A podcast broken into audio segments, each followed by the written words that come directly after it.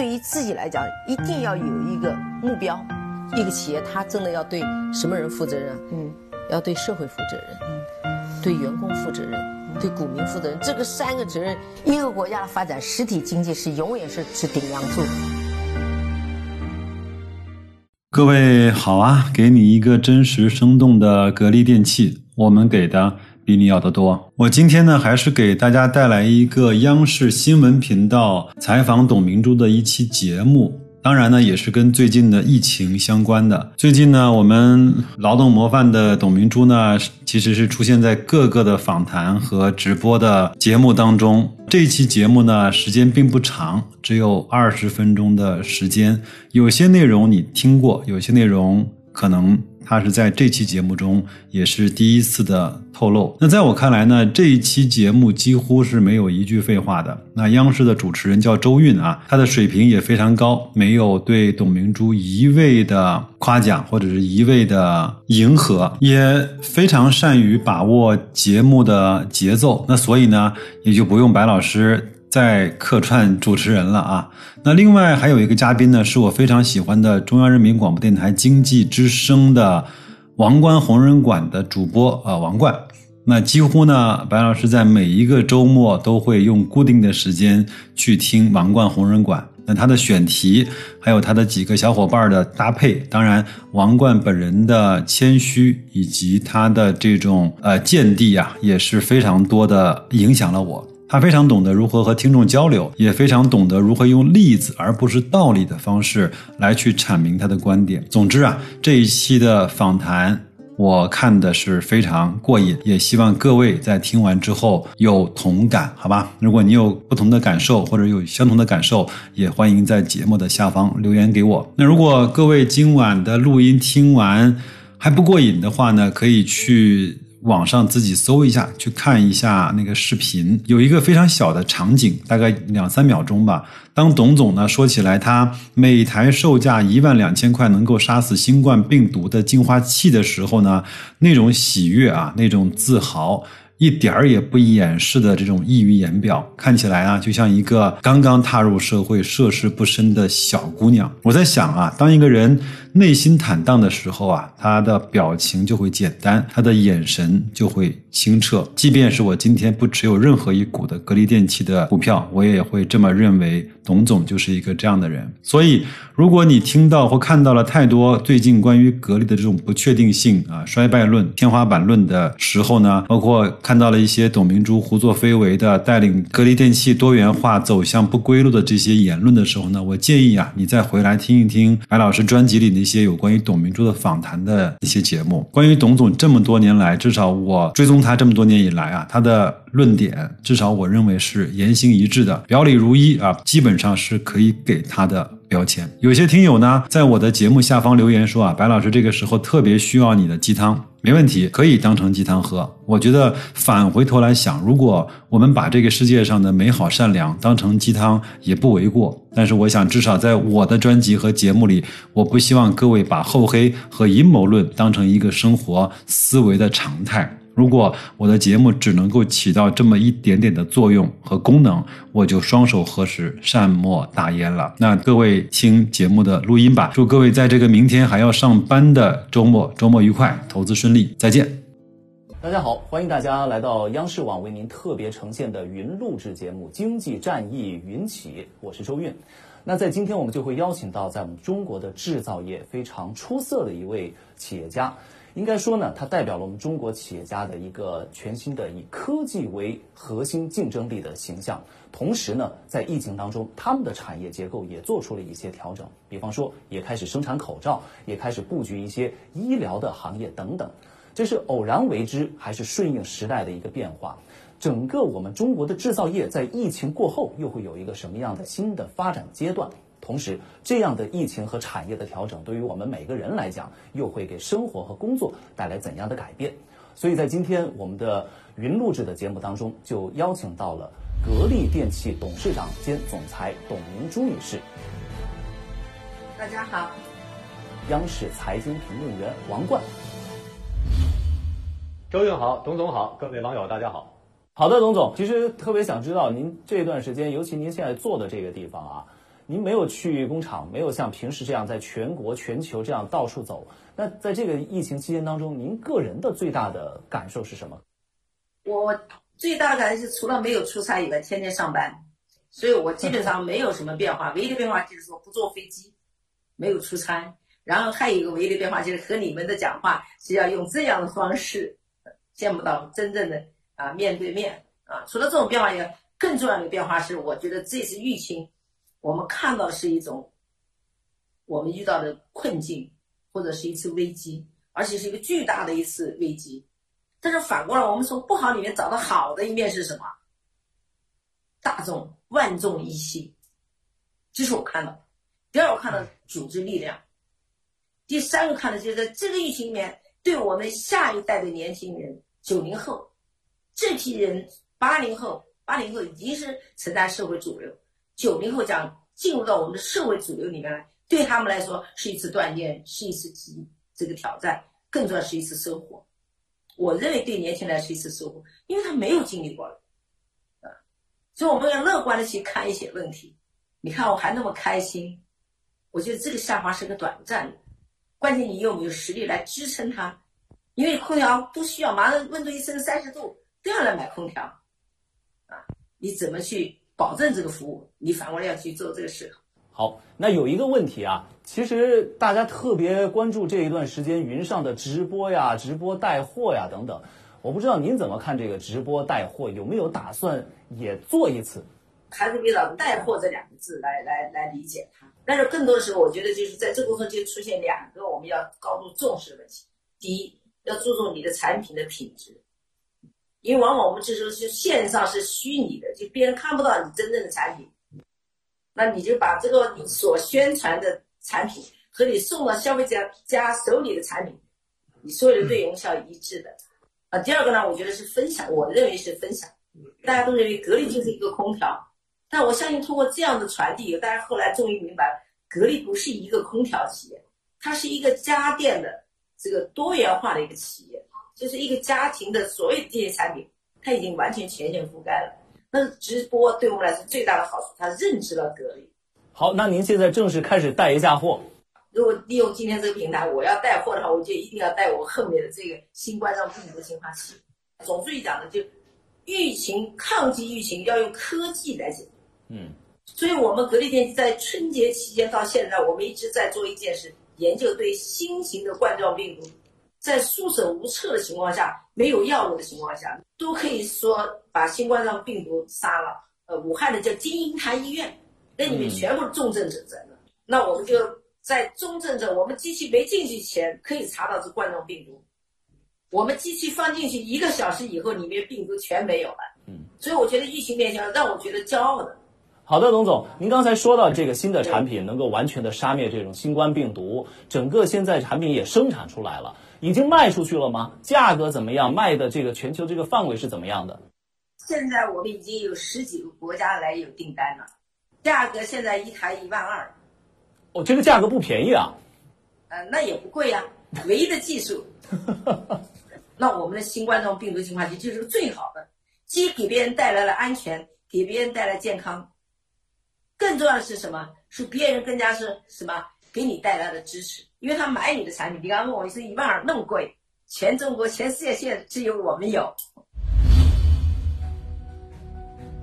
大年初一晚上，格力研发团队接到紧急任务，研发一款能杀灭新冠病毒的空气净化器。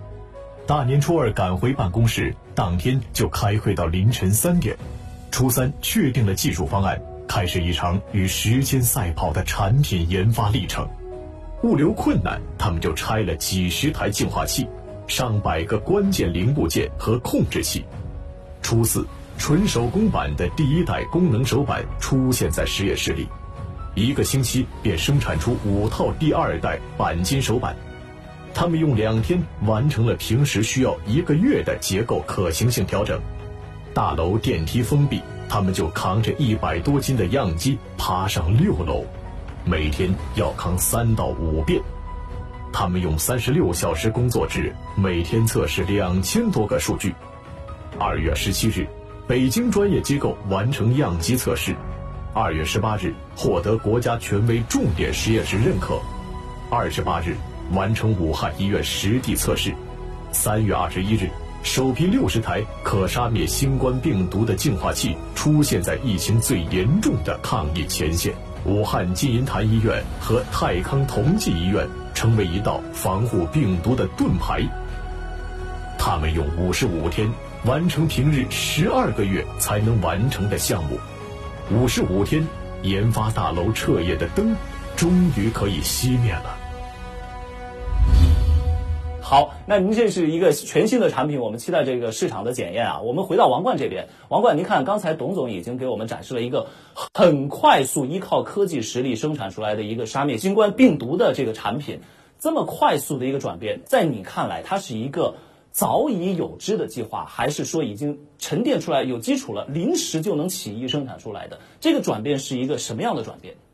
还是想和大家呃分享一下我的思考，就是创新真的是一种习惯，它不是从某一天和某一刻开始的，它实际上是一个企业最为珍贵的，也是最为持之以恒的一种基因，或者说是一种习惯。那么呃，刚才董总已经谈到了，说不要大家老觉得格力就是卖空调的，就是我们作为消费者来说，我们该用一种什么样的发展的眼光去判断一家优质的企业。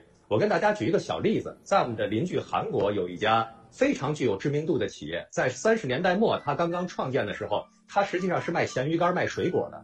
二战之后，它开始卖面条了。那么从这个六十年代呢，开始做化肥了；七十年代开始做电子元器件，然后八十年代开始做家电，之后本世纪做手机、呃做电脑等等等等。这家企业的名字叫做三星，它占到韩国一年 GDP 的百分之二十以上。所以说，大家不要用一成不变的有色眼镜去评价一家企业该做什么、不该做什么。时代是不断变化的。但是不变的是企业这种勇于创新、跟上时代和危中求机的这样的一种拼搏精神。嗯，像王冠说的这样的企业好像还挺多的。以前还有一家企业是修风琴的，然后做风琴、做发动机、螺旋桨，最后还做到摩托车，那是雅马哈等等。像这样您说的这个企业演变的。有很多这样的时代的例子啊，但是董总，你看这一次在疫情当中，大家还有一个感觉，那就是我们做实体，尤其制造业的和互联网公司之间，这个大家感觉可能差距变得越来越大了。比方说，您的增速可能不就不如您的朋友雷军的这个增速，您会怎么看这种实体和互联网企业之间这种差距在变大的问题？您同意吗？我不太同意说变大，只是这次因为特定的环境，比如说我们现在不能上门，对吧？我不能聚餐，那我们是最要用的工具就是互联网的工具，所以互联工工具是有价值的。像现在搞五 G，那我整个一个智能家，你离开这个五 G，离开这个互联网，你做不成，对吧？所以它是有价值的，但是它的价值要依附于我们什么实体制造业。我们不种粮食，没有没有油了，这些东西你说靠互联网你能活下去吗？所以我觉得不要把它这个本末倒置。一定要把每一个它的价值用到最好的地方。但是格力电器今天我们刚刚又花了一百五十亿投资了一个大型的全智能化的这个智能化智能化，对吧？那我们就要建一个这样大型企业，可能这个企业建完以后，我们整个现场根本都看不到人，全智能化。那这些东西设备又靠哪里来呢？可能我们想，哎呀，国外的最好去买进口，但是恰恰格力在这过程当中，大部分已经用到全部是格力自己制造的装备。它这就是企业的价值，我愿意去投它，我愿意用二十年来来收回我的成本。但你搞轻资产，刚才搞虚拟的经济，可能一天就把钱赚回来了。但是我们都搞虚拟经济，没有自己重资产，虚拟经济是活不下去的。可是您看这这段时间疫情期间啊，呃，虚拟期间，尤其我们还说这个直播带货吧，一次，比如说有一位中国的第一代网红，他一次晚上就能卖一两亿的货。那您这么大的投资要这么长的周期才能收回来，您不眼红吗？这就叫吃亏精神。那你刚才说带货，货在哪里？他还是要靠我们有货才行啊！直播，你的十四亿人都搞直播，卖什么？卖给谁？对吧？所以我想，直播要最要做到的要检讨的，就是可能要防范的，就是一定要卖真货，讲真话。啊，这个才是我觉得可能对于直播来讲下来是一个考验。好，董总，你看大家既然都说，那既然不是光做空调的话，接下来格力还会做一些什么？这一次疫情当中，您思考的最多的以后的布局还会再扩展到什么地方呢？就是一个企业的生命力在于它有创新力，第二个创新它一定要有技术储备，啊，第三个就是我觉得这一个企业的活力就在于改变自己的时候，最重要是你改变了这个世界，你才能改变自己。创新不仅是技术实力的体现，有时更是一种责任和担当。以产业创新提振实体经济，关键要靠科技。春节期间，经过十六天突击研发，格力电器实现口罩生产设备及防疫物资生产设备自主设计生产，依托智能装备及精密模具产线，为打赢疫情防控战提供强大科技支撑。格力电器面向防疫物资的转型转产，为全球防疫复工复产提供保障方案，诠释了中国制造的使命与担当。包括这次疫情期间，我们做了口罩，做了口罩机，然后我们做了护目镜，我们做了体温枪，这些都是应急产品。在这个应急过程当中，我们看到了什么？要要有一种实力来支撑它。比如说，我们为了帮助别人做了个。呃，那个体温枪，我们用十天的时间给他开了六十副模具，而且在春节期间根本没有人来接，而我们企业马上就承诺答应他，不是因为这个赚钱，其实我们帮他们做这六十副模具，我们还贴了钱，嗯，但是我觉得它的意义在于不是赚钱，在于解决了社会急需之用，包括我们做口罩机，本来我只做口罩机的设备，没有做口罩的概念，但是口罩机做出来，发现外面市场在传播。所以有人做假口罩，我就想摸摸这个底，这个假口罩和真口罩的差别在哪里？你无非就是偷工减料，想赚更多的钱。那我就当时想，我做的口罩一定要用货真价实，用品质来赢得这个市场，同时呢，用自己的行为来打击伪劣产品。有人在网上买我的产品，说格力的产品贵，但是我们还要去买它，为什么？说我们买他的产品，相信他的品质，这句话对我们是无价之宝。嗯，所以这一个人也好，一个企业，他最要在乎自己的就是诚信这两个字，所以很重要。疫情期间，中国的地产、汽车、电器等行业从业者纷纷跨界生产医疗物资，转型一方面缓解了中国甚至全球的医疗物资短缺，为全球抗击疫情做出贡献，但另一方面。这种偏离主业的行为也带来很多争议和担忧。格力还是那个做空调的格力吗？从企业长远发展来看，以格力为代表的紧急转型的企业该何去何从呢？那您现在做做的所有的这些医疗产业，口罩可能还是第一步。后面现在新闻报道说，您还要投十亿，可能还有更多的钱要进入到这个医疗器械和整个医疗产业当中。这个是。您您是来真的吗？是真要做这个吗？还是只是疫情期间蹭个热点？不是不是不是，就像我们做空调，做了最后生活电全覆盖。当然网上也会讲说啊，抖音做手机失败了，做这个电动车失败了。我从来不认为我失败，我觉得他要有一个时间的培育。我不是神仙，我做空调也做了三十年，不是我今天做空调我就做成世界第一。我今天做空调，别人就认知我。我觉得对自己要有一个。非常自己对自己要有一个正确的这种底气和评估，这是很重要。我非常有信心，我并不认为我手机失败，而且我手机现在已经非常正常的运行，只是我没有真正到市场上去敞开去卖，靠打价格战来卖手机，我没有干过这个事儿。但是我相信，未来我们的这个所有的电器产品，一定手机是其中之一的使用工具。我们家里用油画空调来监控整个。啊，电力的运行，所有电器产品的状态，那我同样用手机在外地也可以监控到整个家里，它是一个系统配置，所以我所以我认为我我根本没有做错，啊，而且也没有说失败，我从来没有。如果我失败，我今天格力电器说不能支撑起来了，而且要倒闭了，或者是员工要裁员了，那我认为他可能就是失败。但是董总，很多人还是觉得您非常的与众不同啊，整个疫情期间。很多人要裁员，但是您还要招人，并且还要再投资、再进入，为什么总有那么大的差别呢？您跟别人不同在什么地方？因为我们认为一个企业不是活在当下，而是要活在未来。那活在未来，你一定要付出的。特别是我们格力电器，知道吗？过去二十一年，从一二年为节点，前二十一年，我们的利润也好，税收也好，都非常的少，而且我们那是非常讲到困难。一二年以后到现在，我们现在的利润是过去的五倍。